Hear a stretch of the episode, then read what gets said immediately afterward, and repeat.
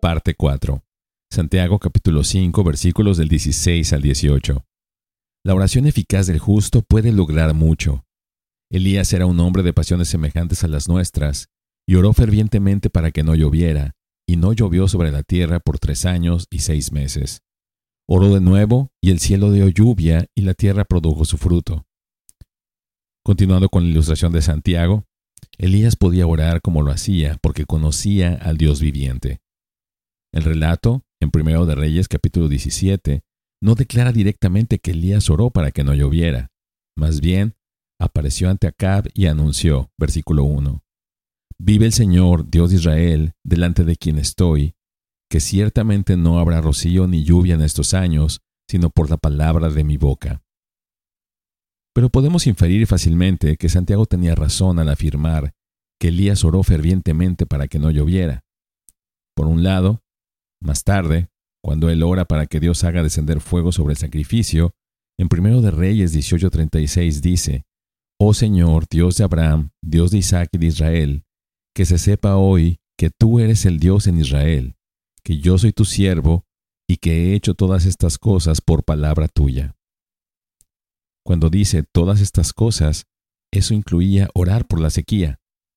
Además, el Antiguo Testamento declara repetidamente que si Israel cayera en la idolatría, Dios detendría la lluvia sobre la tierra. Deuteronomio capítulo 11, capítulo 28, segundo de Crónicas capítulo 7.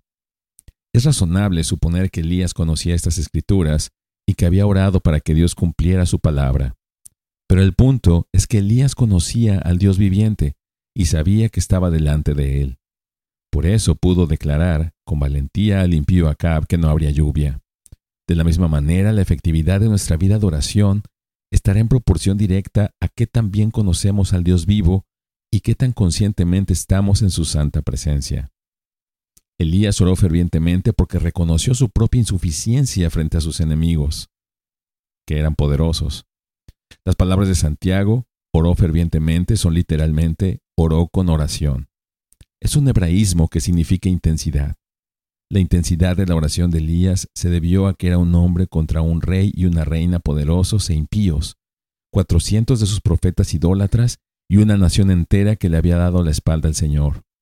Entonces Elías, siendo un hombre con una naturaleza como la nuestra, reconoció su propia insuficiencia frente a estos poderosos enemigos.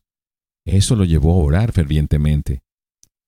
La razón por la que a menudo no oramos fervientemente es que no vemos correctamente cuán débiles e inadecuados somos y cuán peligrosos pueden ser realmente nuestros enemigos, el diablo, el mundo y la carne. Si vemos que la salvación no es cuestión de que una persona se decida por Cristo, sino de que Dios le abra los ojos, lo convenza de pecado, justicia y juicio, y lo resucite de la muerte espiritual a la vida, oraríamos más fervientemente por las almas perdidas.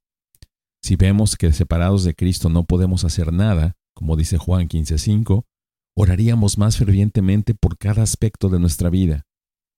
La oración ferviente surge de un sentido de insuficiencia personal, pero también del conocimiento de la suficiencia total de Dios.